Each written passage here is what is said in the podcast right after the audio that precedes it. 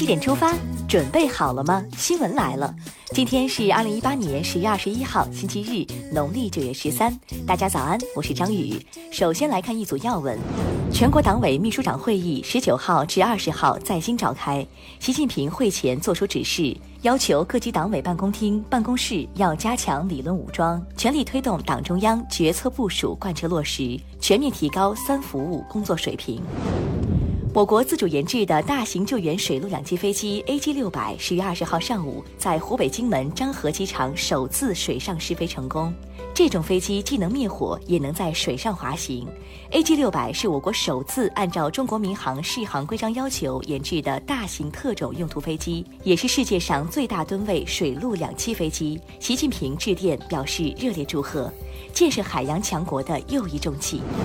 据中央纪委国家监委网站消息，今年前九个月，全国纪检监察机关共接受信访举报二百五十九点九万件次，立案四十六点四万件，处分四十点六万人。其中，省部级及以上干部三十九人。打虎拍蝇不会停。个人所得税专项附加扣除暂行办法二十号公开征求意见，子女教育、继续教育、大病医疗、住房贷款利息或住房租金、赡养老人这六大专项附加扣除的标准明确了，在享受专项附加扣除后，月薪万元可能每月交税为零了。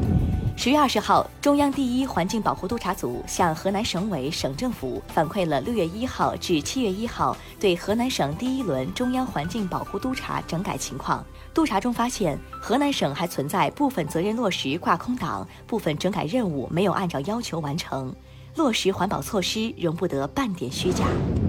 国家统计局二十号发布了九月份七十个大中城市商品住宅销售价格变动情况统计数据。楼市的传统旺季金九失色，一线城市房价环比下跌，二三线城市涨幅出现回落。相比而言，中西部城市涨幅较大。你家那边房价涨了还是跌了？截至二十号九点，雅鲁藏布江堰塞湖坝前水位已下降五十六米左右，堰塞湖蓄水量约为一亿立方米。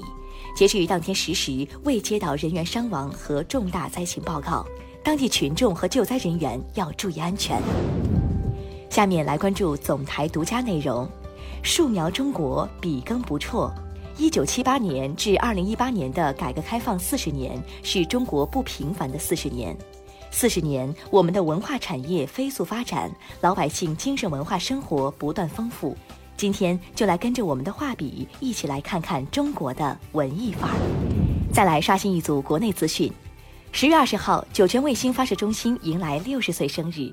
从发射第一颗东风导弹到发射首枚远程火箭，从放飞东方红一号卫星到放飞神舟飞船，酒泉卫星发射中心成立六十年来，开创了我国航天史上二十多个第一，助推中国航天迈上新高度。生日快乐！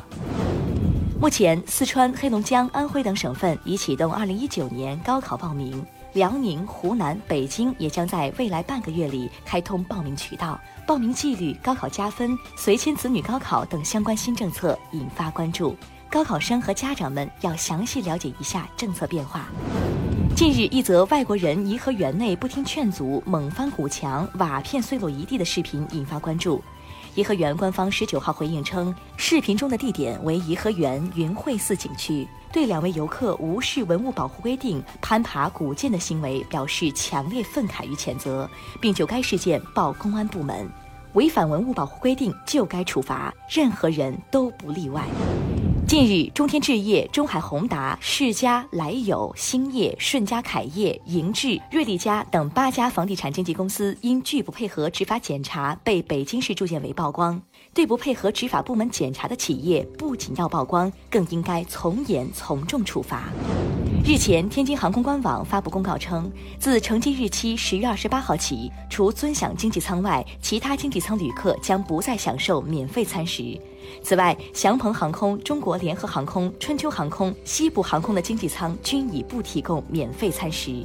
网友表示，以后泡面也要上天了。浙江省市场监管互联网执法办案平台十九号在杭州正式上线。据了解，该平台将人工智能、自动化办公、电子签名等技术应用于举报案件的处理。运用科技的力量提高效率，与时俱进，值得点赞。二十号，由社会力量举办、国家重点支持的新型研究型大学西湖大学在浙江省杭州市正式成立。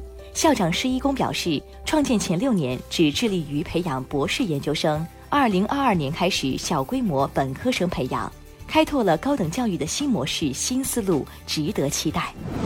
二零一八女排世锦赛二十号圆满落幕。中国女排经过三局激战，三比零战胜欧洲劲旅荷兰女排，获得铜牌。塞尔维亚女排苦战五局，三比二战胜意大利女排，夺得队史首个世锦赛冠军。意大利女排获得银牌，为女排姑娘们献上鲜花和掌声。下面把目光转向国际。据沙特阿拉伯国家通讯社二十号报道，沙特检察机关调查显示，沙特记者卡舒吉在进入沙特驻土耳其伊斯坦布尔领事馆与人交谈后发生争执和肢体冲突，最后导致卡舒吉死亡。美国总统特朗普表示，他认可该调查结果。俄罗斯克里姆林宫发言人德米特里十九号说，俄方还没有讨论俄总统普京与美国总统特朗普再次会晤的相关事宜。当地时间十九号，印度北部一列高速行驶的火车撞击聚集在阿姆利则市观看节庆烟火秀的人群。截至昨天十三点二十八分，事故造成至少六十一人丧命，七十多人受伤。印度总理莫迪称，这起事故是令人心碎的悲剧，要求官员救助受伤民众。当地时间十九号下午，日本宇宙航空研究开发机构与欧洲航天局发射了除美国外首对水星探测器，他们将用七年的时间抵达水星实施观测，力争揭秘行星形成的历史与内部构造。接下来进入今天的每日一席话：立天下之正位，行天下之大道。二零一六年一月二十一号，习近平主席在开罗阿拉伯国家联盟总部发表重要演讲。他在演讲中指出，中国古代圣贤孟子说：“立天下之正位，行天下之大道。”中国对中东的政策举措，坚持从事情本身的是非曲直出发，坚持从中东人民根本利益出发。